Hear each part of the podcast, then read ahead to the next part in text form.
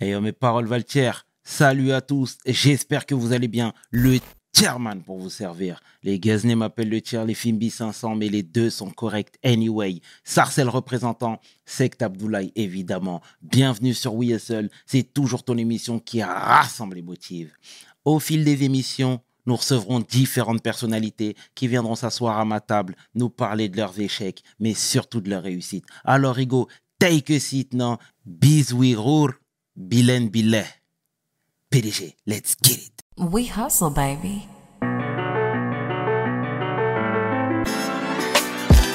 Le chairman. We hustle, baby.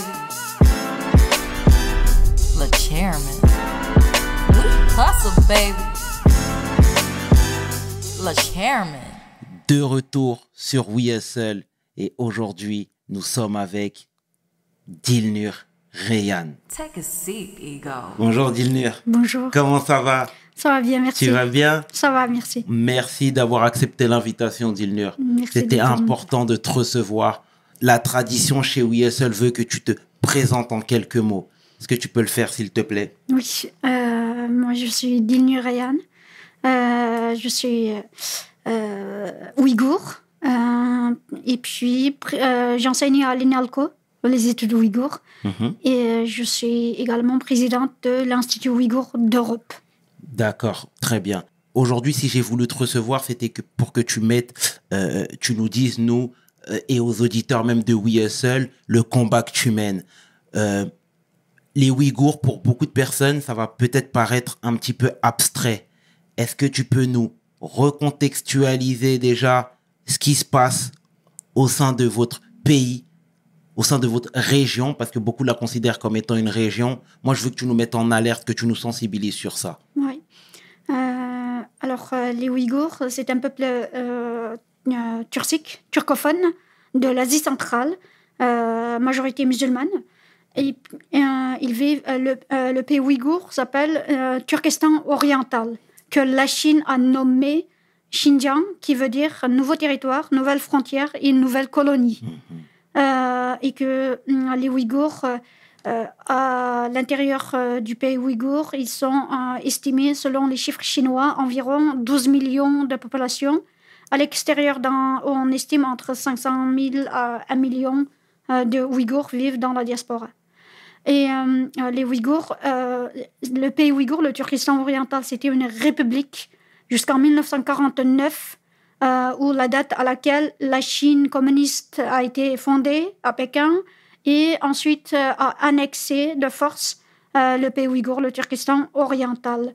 À partir de 1949, donc à partir de cette date-là, euh, la Chine a commencé la colonisation et l'assimilation de la culture ouïghour.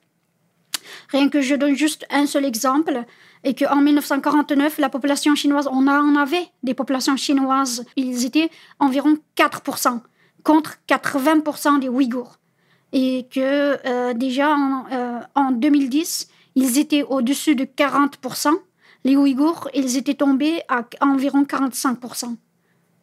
Et donc, depuis, euh, depuis, en en 60, depuis 72 ans, donc, il y a une politique de colonisation du pays ouïghour par les, par les Chinois et euh, par des divers moyens et discriminations coloniales que toute personne qui a vécu la, la, colonisation, ils peuvent, euh, comment dire, elle peut comprendre.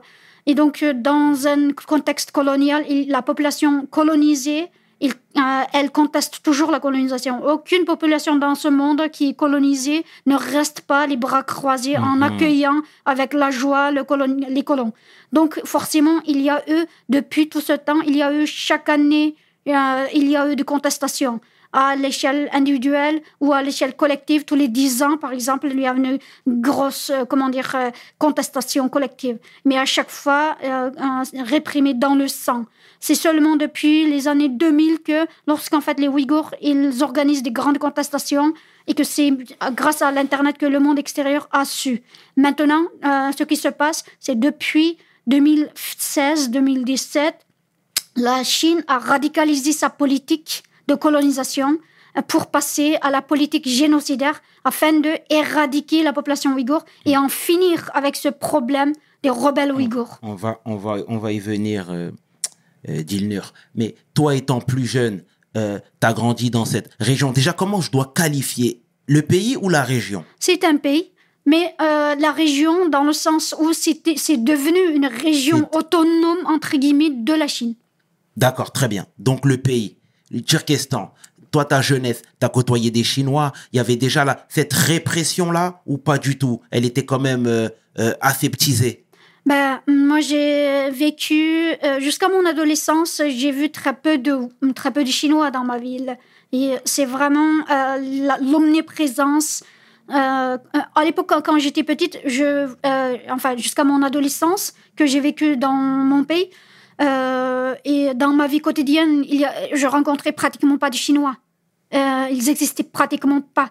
Et euh, des rares fois où des vendeurs ou de prend- et comment dire des euh, repreneurs des bouteilles ou des poubelles, c'était des Chinois. Et que c'était les rares Chinois qu'on voyait. Mais ils étaient plus, le reste, ils étaient dans l'administration. Donc, étant petite, nous, on n'est pas confrontés à l'administration, donc on ne les voyait pas. Et, euh, et, puis- et puis, euh, ils étaient plus installés dans, les, comment dire, dans la banlieue, la nouvelle ville euh, construite par euh, ces migrants chinois. Euh, et c'est, comment dire, la présence, ça s'est renforcé vraiment à partir de les années 90, milieu des années 90. Euh, leur présence est quotidienne, on les voit beaucoup plus, beaucoup plus constamment. Et puis la discrimination que j'ai vécue, non pas, comment dire, ça a vraiment commencé quand je suis arrivée en Chine. Euh, je suis allée assez tôt en fait pour des études supérieures en Chine. Tu Et- pouvais pas rester au, au Turkestan? En Chine, l'éducation, c'est très hiérarchique. C'est-à-dire qu'en fait, euh, comment dire, selon tes notes. Euh, et euh, étant donné que j'avais une très bonne note, particulièrement haute, donc j'ai, comment dire, j'ai été envoyée en Chine pour, comment dire, des études supérieures dans les universités chinoises. Et, et, et donc, voilà, c'était là que les discriminations euh, avaient commencé. Et puis, euh, et puis ensuite, euh, comment dire, étant donné que moi, j'ai- je ne suis pas originaire d'une ville, comment dire, ma ville n'est pas la capitale. Ma ville, c'est la ville, la troisième ville de, de la, du pays ouïghour. Et, et puis donc, mais dans la, la capitale, elle était déjà très sinisée. Il y avait, les Chinois, ils étaient au-dessus de 80% de la population de la capitale. Donc, euh, Ok. Moi, j'ai j'ai pas fait des études dans la capitale, donc je ne connaissais pas la capitale. Hum, Et donc, euh, je suis allée directement pour mes études en Chine intérieure. En Chine intérieure, c'est la Chine propre. Et, euh, puis, quand je revenais pour, euh, comment dire, en train, après les semestres, pour, mon, pour ma ville natale, je devais passer par la capitale. Et c'est à ce moment-là aussi que à la capitale, j'ai été tabassée deux fois gratuitement par des Chinois. Euh, et, euh, et donc, euh, euh, disons que en fait, la- les agressions c'était courant et gratuit, souvent. Et, et puis, et bien entendu, comment dire, déjà à partir des années 2000, Mais- euh, ça a été extrêmement difficile pour les Ouïghours euh, et que pour porter plainte ou quoi que ce soit, en fait, lorsqu'ils sont, euh, ils sont agressés ou alors euh, lorsqu'en fait ils sont confrontés à des fonctionnaires, euh, fonctionnaires ou à des comment dire policiers. Je me permets de te reprendre. Tu disais que tu as été agressé sans aucun, sans, un- sans aucun motif, pardon, mais c'est pas écrit sur ton, sur ton front que tu es ouïghour. Mais évidemment que si. Comment? di- Disons que la majorité des Ouïghours euh, sont. En fait, les Ouïghours, l'Asie centrale, c'est un carrefour de culture. Et euh, les Ouïghours étant intra-asiatiques, euh, c'est, comment dire, physiquement, sont très, très mélangés. On a en fait, la population de l'Asie centrale, c'est très mélangé en général.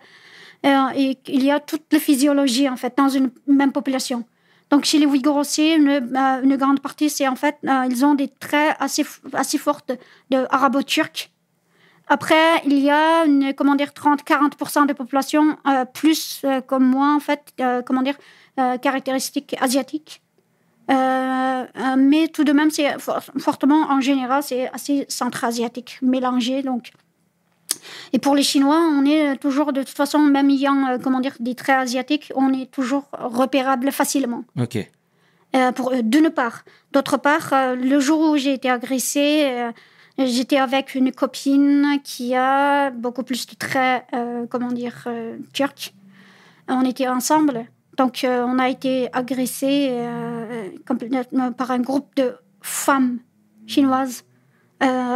et puis qui est encouragé par un groupe d'hommes autour de nous.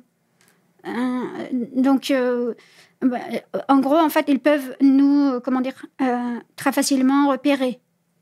Là, tu côtoyais directement la population chinoise.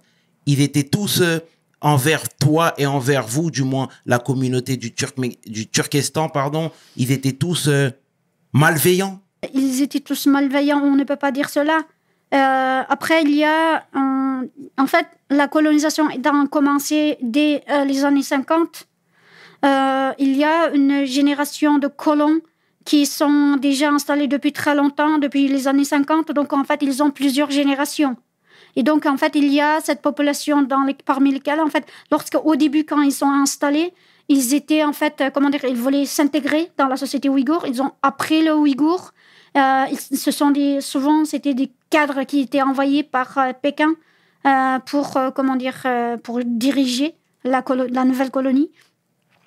Et c'était des cadres donc en fait euh, chinois qui apprenaient le ouïghour, respectaient les, les- comment dire la société ouïghour et le coutume ouïghour. Donc en fait, il y a euh, euh, leurs enfants qui sont nés par la suite. Ensuite, en fait, il y a une génération qui sont nés avec nous aussi.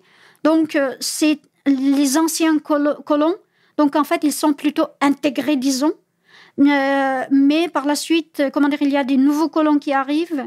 Euh, ensuite, les nouveaux colons à partir des années 80. En fait, ils même en fait avant, euh, comment euh, euh, les années dès les années 60, 60 70.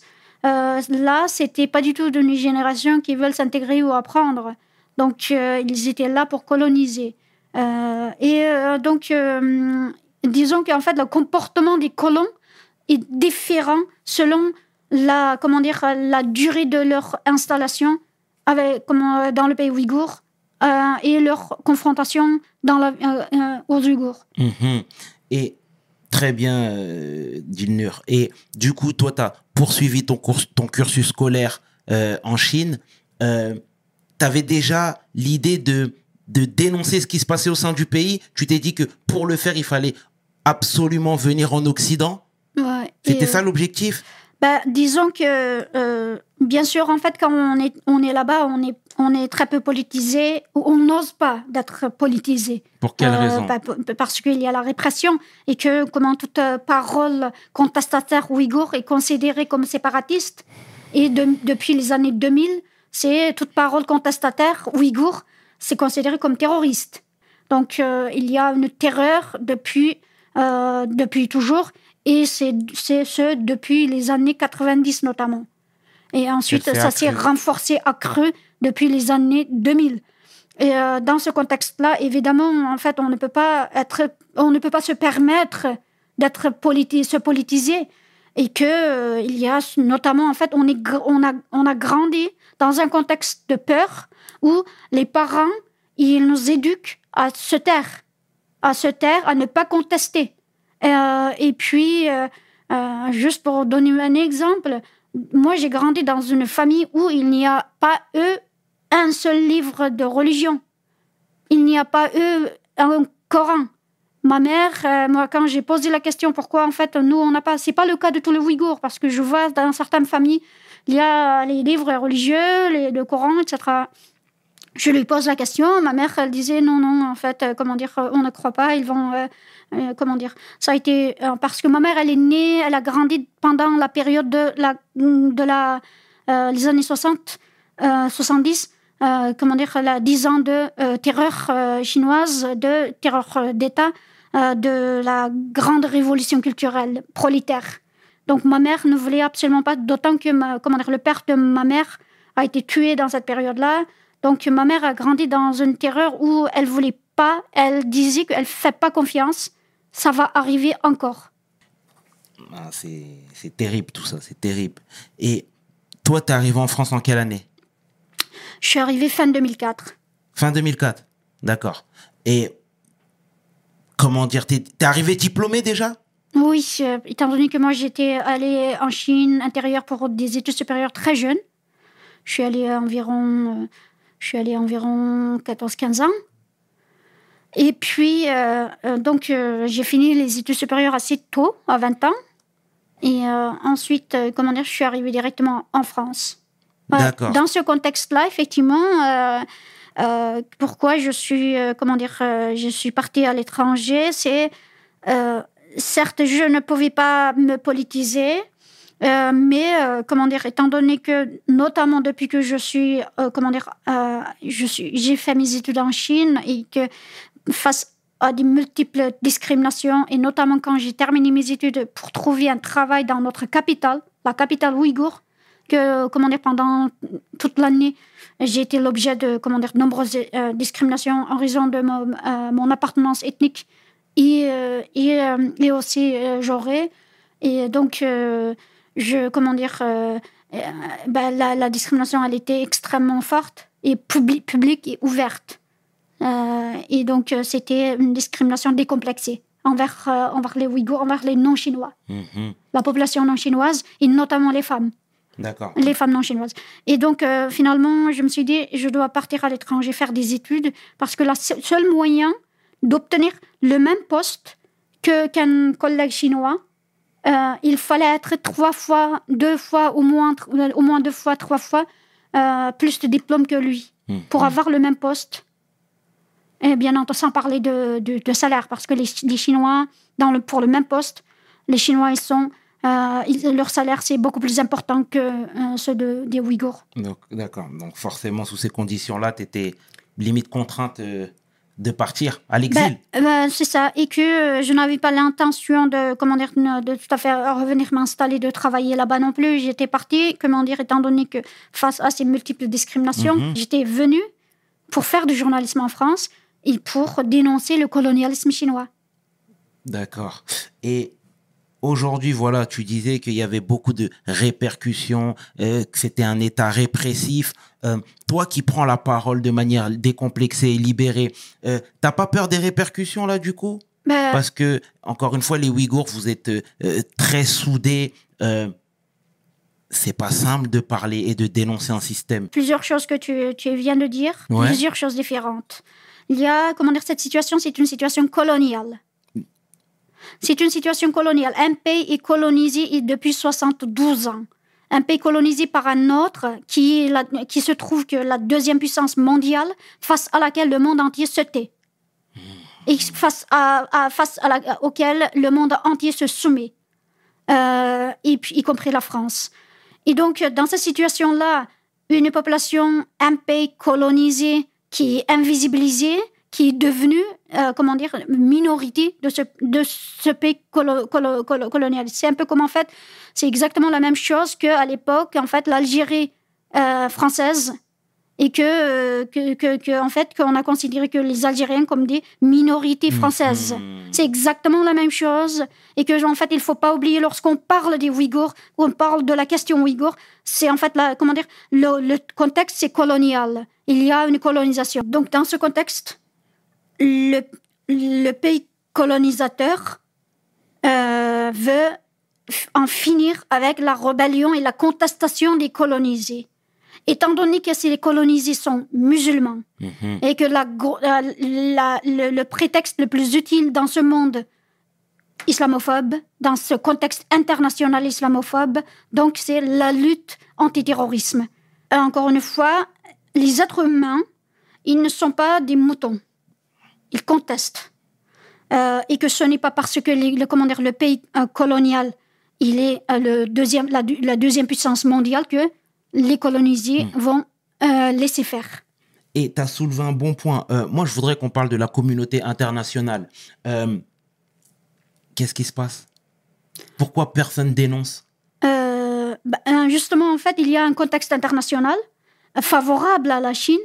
Euh, premièrement, euh, la Chine d'aujourd'hui, c'est la deuxième puissance économique et militaire et que qu'elle intervient désormais volontiers de plus en plus sur la scène politique, y, compris dans l'ingérence de politique des autres pays.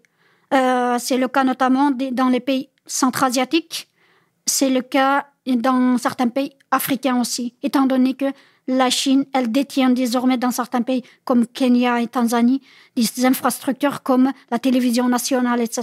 Ensuite, la, la deuxième, euh, comment dire, euh, le deuxième point favorable pour la Chine dans le, euh, contexte international, c'est la lutte antiterrorisme au nom de la lutte antiterrorisme lancée par Bush euh, en 2001. Et donc, la Chine, elle a rejoint euh, ce, comment dire, depuis 2002 euh, cette lutte antiterrorisme au nom de laquelle elle, hum, comment dire, euh, toute une population ouïghour considérée euh, comme un potentiel terroriste. Depuis 2002 euh, jusqu'à 2016, pendant 15 ans donc, la Chine a pratiqué une politique qu'on appelle en sociologie la biopolitique. Ça veut dire en fait, biopolitique, c'est prendre une, un groupe de population comme, euh, comme dangereux pour le reste de la population du pays, pour la sécurité nationale. Mhm. Ensuite, de les, dans un premier temps, de les incriminer, de les faire, en fait, de les montrer comme virus. C'est pourquoi on parle de bio, biopolitique, comme des virus. Ensuite, comment faire cette population virus? Il faut les enfermer. Il, faut- un virus, il faut ségréguer. Euh, il ne faut pas qu'ils infectent le reste de la population. Ensuite, pendant 15 ans, elle a pratiqué cette biopolitique pour incriminer les Ouïghours, pour les chasser partout où ils se, retrou- ils se trouvent. Et que, donc, en, euh, et en les montrant dangereux pour, la population, pour le reste de la, de la population et pour la sécurité nationale. Tu as parlé, pardon, du, du Turkestan, du coup. Économiquement, il représente quoi sur l'échiquier? Euh, pour, voilà pourquoi, en fait, comment dire, l'une autre raison, mais c'est pas international, c'est national, c'est, comment dire, raison euh, pourquoi la Chine, elle mène un génocide dans ce pays? Parce que ce pays est, euh, le Turkestan oriental représente un sixième de territoire chinois. La, la Chine d'aujourd'hui, euh, c'est, un- pays communiste qui a hérité d'un territoire colonisé, mais qui ne veut pas les décoloniser, ces populations. D'où ces problèmes avec les Tibétains, avec les Mongols, avec les Ouïghours. Ensuite, dans, cette, dans ce contexte-là, euh, comment dire, juste pour dire la carte de Chine actuelle, c'est les pays colonisés qui ne sont pas chinois représentent 60% de territoire chinois actuel. D'accord. S'ils s'ils seront décolonisés, la Chine perd 60% de son territoire. Voilà pourquoi à tout- en- en- la Chine et les Chinois ne veulent pas entendre parler de leurs droits. Parce que s'ils considèrent que si l'autre donne un peu de droits, ils vont demander l'indépendance par la suite. Ensuite, et que dans ces 60%, en fait, ces pays-là colonisés, ils représentent 60% du territoire chinois actuel, mais représentent seulement 8% de population. 92% de population, c'est des Chinois Han. Et qui, donc, en fait, qui ont besoin de terre pour s'installer. Et qui ont besoin de terre agricole euh, pour, pour euh, vivre, survivre aussi. Pour vivre aussi. Voilà, ensuite, à part le territoire représente un sixième, le pays ouïghour, le Turkestan oriental, représente un sixième du territoire chinois et que c'est l'unité administrative la plus importante, la plus grande de la Chine. Et que le Turkestan oriental, territorialement, il est trois fois plus grand que la France. Ensuite, en termes, géo- en termes de ressources, euh, le, pays ouïghour représente en fait la ressource, notamment en premier lieu de gaz. Le gaz naturel n'existe pas ailleurs, c'est en pays ouïghour. Ensuite, le pétrole et le charbon. 40% de charbon euh, pour la Chine et ça vient de pays ouïghours. Ensuite, 84% de coton. Donc, le coton mondial, le, le- le pays ouïghour fournit 20% de coton mondial et 87, 84% de coton chinois. D'accord. Et puis finalement, il y a juste un dernier point. Euh, en Chine, il y a 169 métaux rares qui sont importants, indispensables pour toutes les hautes technologies et les voitures, etc. Et 138 se trouvent en pays ouïghour. Comment, je veux dire, nous, on voit ici et là, parfois, euh, à tort, hein, clairement, mais on nous montre des, euh, des attentats qui, seraient orchestrés par des Ouïghours. Est-ce que tu peux nous mettre en alerte sur ça? Parce qu'encore une fois, on, on- on- on on nous jette en pâture différentes informations. Parfois, on peut même pas vérifier les sources. Donc, si tu as plus d'éléments à nous donner, Bien entendu, euh, en- en- dans un premier lieu, j'invite sur ce sujet le chercheur le plus euh, important euh, comment, dans le monde. C'est un chercheur qui s'appelle Sean Roberts, qui vient de publier, enfin en 2020, a publié un livre important sur cette question-là. Spécifiquement, il est le spécialiste de la question. C'est un sinologue spécialiste de la Chine et de la question de sécurité en Chine, mais aussi des Ouïghours. Donc, et que et, et son livre, enfin, euh, ensuite, la question, comme je disais tout à l'heure, jusqu'à 2001, toute contestation ouïghour a été considérée comme séparatiste. Encore une fois, le, la lorsqu'en fait on, on vous parle de attentats, dès qu'on parle des Ouïghours, la première chose vous devez, euh, penser, euh, à, laquelle vous devez penser, c'est c'est une situation coloniale. Lorsqu'en fait un pays colonisé, encore une fois, on ne va pas rester les bras croisés. Exact. On ne va pas devenir esclave volontiers des, euh, des colons. Dans n'importe quelle euh, histoire coloniale, que ce soit en Afrique ou en Asie, il y a eu des contestations de la population et à chaque fois ça a été réprimé dans le sang par les pays euh, colonialistes et à chaque fois ils les ont décrits comme terroristes. C'est le cas que ce soit pour la Palestine, que c'est le cas pour euh, les pays africains, c'est le cas ég- ég- également pour l'Algérie par exemple en fait le FLN qui était en fait une force terroriste aussi euh, considérée comme euh, terroriste. Donc encore une fois et que lorsqu'en fait ces pays-là ils sont devenus indépendants, on n'en parle plus. Et euh, donc euh, lorsqu'en fait un pays est colonisé par un autre pays, il n'y a pas de terrorisme parce qu'il y a une contestation. Maintenant, dans le cas ouïghour, il y a trois attentats que la Chine, comment dire, non seulement la Chine, mais aussi tous les médias officiels qui montrent, euh, avant de parler des camps, comme, en fait, comme, comme si ils sont en train de justifier les camps de concentration et le génocide, en tout en, en disant que oui, ça a commencé parce qu'il y a eu trois attentats. Trois attentats, il y a eu, donc, euh, en fait, comment dire, pour moi, c'est totalement de justification de génocide et des camps de concentration de la population du peuple ouïghour. Euh, et que qu'est-ce que c'est ces trois, trois attentats terroristes? Euh, comment dire deux dans des villes chinoises une euh, dans la capitale ouïghour qui s'est passée entre 2003 2013 et 2014 bien avant bien avant le lancement de, la politique génocidaire. Parce que la politique génocidaire est lancée fin 2016 fin 2016 et que les trois attentats ils ont eu lieu ils ont eu lieu euh, en 2013 et 2014 dans trois vi- villes différentes et dans lequel le problème c'est que euh, il, y a, il y a bien eu ces trois attentats mais la Chine l'a attribué aux Ouïghours mais comme vous le savez dans le contexte euh, chi- chi- chinois il n'y a pas d'enquête Mhm. toute information accusation est montrée, menée euh, comme, euh, uniquement par euh, l'État chinois. Il n'y a pas eu d'enquête indépendante. Il n'y a aucune preuve, surtout. Il n'y a aucune preuve. Sauf qu'en fait, ça n'empêche pas le monde entier, à chaque fois jusqu'à présent, à chaque fois quand il parle de- du génocide ouïghour, il parle des camps de concentration ou camps de euh, travail esclavagiste, ils aiment bien, ils n'oublient pas de dire mais ça tout a commencé parce, parce qu'il y a eu trois attentats. Comme si, parce qu'il y a eu trois attentats, que la Chine était obligée De répliquer. de répliquer par un génocide. Mhm. Et puis, euh, lorsqu'en fait on est agressé chez nous, on est colonisé, ou alors en fait euh, des inconnus qui rentrent dans la maison violentés, euh, et que évidemment vous contestez. Et que, euh, sauf qu'en fait la qualification euh, de, ces, de, contest- de ces contestations, lorsque vous êtes dominé, vous êtes terroriste. Lorsque vous êtes dominant, eh bien c'est votre lutte antiterrorisme ou alors ou alors L'appellation euh, voilà la, ca- la qualification change. Donc en fait, euh, bien entendu, le contexte est différent.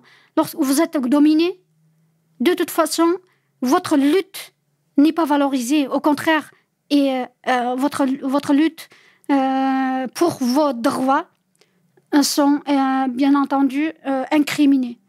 Dans le contexte colonial, je précise, dans le contexte colonial.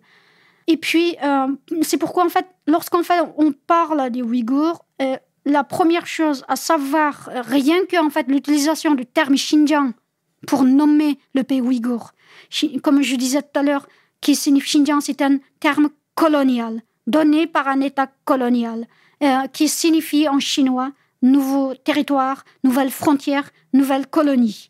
Et que utiliser ce terme, c'est aussi c'est justifier ou alors contribuer à la justification du colonialisme chinois. Et que aussi, en fait, toute question, lorsqu'on parle des Ouïghours, toute question, ça part de là. La, la base, la base du problème, c'est colonialisme. Et que dans un contexte colonial, à un moment donné, la politique coloniale se radicalise parce qu'il y a une contestation. Il faut éradiquer le- la contestation pour avoir le territoire. Et donc, en fait, par des moyens différents. Et que euh, et les méthodes peuvent évoluer aussi selon le contexte international. Comme maintenant, en fait, comment dire, le- la méthode chinoise, c'est la biopolitique, incrimination euh, de, de toute une population, euh, et aussi, en fait, considérer l'islam comme virus et les musulmans comme des malades mentaux Mhm. infectés par ce virus, donc soignés dans ces hôpitaux Ouais. qui sont des, Des camps, de concentration. Mhm. D'accord. Et euh, d'ailleurs, qui dénonce ces hôpitaux? Je mets bien les guillemets. hein. Qui les dénonce? Ben, euh, bien entendu, euh, la dénonciation, c'est par, euh, comment dire, par la diaspora, d'abord, Euh, ensuite les ONG, et ensuite les, comment dire, euh, certains politiques euh, qui, euh, qui ne sont pas corrompus, qui ne sont pas, qui sont, qui ont, qui ont encore euh, autre considération, en fait, considération humaine. Euh, et puis dans le cas de la France, en fait, sur la question ouïghour, avec l'intervention de, euh, de le soutien de Raphaël Glucksmann, le seul politique, le seul politique euh, qui a pris le sujet à cœur. Et qu'à l'époque, en 2019, quand il a commencé à, collaborer avec moi et que me proposait tra- de travailler avec lui, parce que c'est inadmissible de, comment dire, personne ne parle, alors qu'il y a millions de personnes dans les, sont dans les camps de concentration, et que ses collègues et politiques se moquaient de lui. Euh, c'était et que euh, lorsqu'en fait on a réussi à mobiliser la jeunesse française et que la France est mobilisée sur cette question-là contre le génocide ouïghour, et là encore, euh, comment dire, il y a eu même certaines personnalités musulmanes même qui se moquaient de notre lutte en disant que c'était à la mode. Vous voyez Mhm. Donc euh, en fait, on n'est pas fini. Et que bien entendu, loin de, de finir, C'est et, bien euh, de. de rappeler. Et puis, jusqu'à présent, encore une fois, parmi les politiques, qui, sou- qui soutient euh, ou alors qui fait quelque chose pour les Ouïghours? Pratiquement personne. À part, en fait, je suis e- extrêmement reconnaissante à tous les députés qui ont voté euh, le 20 janvier dernier à l'Assemblée nationale pour reconnaître euh, les caractères génocidaires des crimes chinois et que euh, pour lesquels, en fait, le, comment dire, le parti de Jean-Luc Mélenchon, c'est le seul parti qui s'est abstenu. Et que donc dans ce vous voyez en fait jusqu'à présent enfin comment dire le génocide est toujours en cours je rappelle aux gens le génocide est toujours en cours Euh, Dilnur, toi, c'est quoi ton regard sur euh, Liu Xiaobo? Liu Xiaobo Hmm. Euh, Liu Xiaobo fait partie des comment dire euh, des Prix Nobel de la paix en Prix Nobel de la 2017, hein, je le rappelle. prix Nobel de la paix euh, et puis mort en dans la prison chinoise sous la torture malgré son statut de prix Nobel. Euh, Liu Xiaobo fait partie d'un groupe de, rares intellectuels euh, qui ont osé à soutenir, euh, comment dire, euh, qui ont osé à, encourager ou alors à proposer de démocratiser la société chinoise, à soulever les questions de droits humains. Et puis aussi, il fait partie aussi de, de, euh, 300 personnalités, personna- enfin intellectuelles, avocats et écrivains chinois qui ont soutenu Ilham Tohti, intellectuel ouïghour, Mhm. universitaire ouïghour, qui est condamné à vie actuellement en prison. Depuis 2014, il est condamné à vie pour, av- euh, pour avoir soulevé la question de discrimination envers les Ouïghours et les autres non chi- de population non chinoise en Chine. En tout cas, on retiendra bien que c'était un homme brave. Tout à fait. Mhm. Et pour finir, euh, Dilnur, moi, je voudrais que tu nous parles et tu nous donnes ton ressenti sur la nouvelle, euh, euh, je sais pas si c'est le terme le plus propice, mais collaboration entre la Chine et les pays d'Afrique. Euh, c'est quoi toi ton point de vue par rapport à ça? Parce que on parlait hors caméra, tu me disais plein de choses. tu me disais qu'ils avaient procédé de la même manière au Turkestan. Est-ce que tu peux nous éclairer, s'il te plaît? Euh, en effet, comme je disais tout à l'heure, enfin, comment dire, euh, euh, les pays africains sont les nouveaux, nouvelles Eldorado pour la Chine en termes de ressources, mais aussi de terres à occuper. Et puis, en échange, comment dire, la Chine, elle propose des investissements dans les pays africains et que des dettes avec une, comment dire, avec une durée plus longue et avec une un taux d'intérêt euh, euh, moins élevé euh, que les dettes euh, occidentales.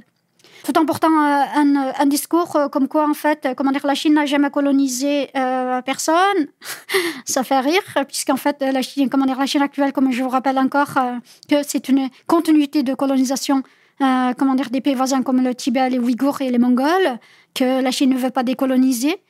Et, euh, et puis, euh, voilà, la Chine, elle porte comment dire, notamment ce discours de l'Afrique n'a jamais été colonisée par la, par la Chine, donc. Et euh, au contraire, il se victimise en disant qu'en fait, on est tous victimes des colon de colonialisme occidental. Et qu'on va procéder autrement, nous, on sera amis, on va. voilà. L'investissement sera hum, totalement amical. Sauf qu'en fait, la réalité sur le terrain, c'est tout autre. Tout autre.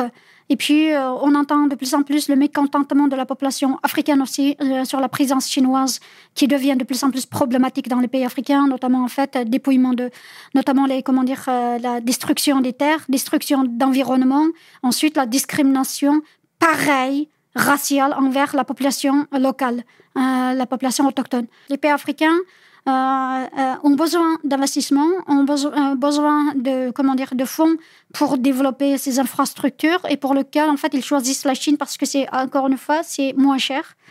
Et que, euh, souvent d'ailleurs, en fait, soit moins cher, soit, en fait, entre guillemets, gratuit, en échange avec autre, avec, euh, autre chose, c'est-à-dire, en fait, l'occupation de certaines infrastructures euh, ou des mines, euh, propriété de certaines mines, etc. Et puis, dans le cas comme euh, Tanzanie ou le Kenya, ce sont en fait euh, des pays devenus euh, pratiquement totalement dé- euh, dépendants hum, de comment dire de la Chine économiquement où en fait les infrastructures sont occupées aussi par euh, comment dire euh, par la Chine et euh, lorsqu'en fait on regarde le cas de certains pays aussi euh, notamment en fait euh, comment dire le Sri Lanka l'exemple de Sri Lanka par exemple ou le Tadjikistan où comment dire ils n'ont pas réussi à rendre la dette et ils ont été obligés, du coup, pour le cas de Tadjikistan, de donner une partie de sa, de sa terre pour, pour payer la dette. Et dans le cas de Sri Lanka, de euh, donner, en fait, euh, comment dire, euh, finalement, son, son, aéroport, mais aussi son port principal à, la, à, la gestion, à, la, à la gestion chinoise. Et ensuite, lor- lorsqu'en fait, je, comment dire, je vois le discours chinois porté en fait en Afrique, ça me, ça me rappelle le discours chinois au, au début de leur colonisation du pays ouïghour, euh, des années 50 notamment, et que, euh, qu'ils, portaient le même discours en disant qu'en fait, ils sont là pour aider, développer, et que, euh, comment dire, pour les locaux, et, et en, en viennent contre le- la désertification, ou, ou encore pour développer l'industrie, euh, économie, etc., pour améliorer le, comment dire, la vie des, euh, des- des- des gens, et en se montrant très respectueux envers la- le coutume local, et en apprenant parfois même la langue, euh, la langue ouïghour, etc.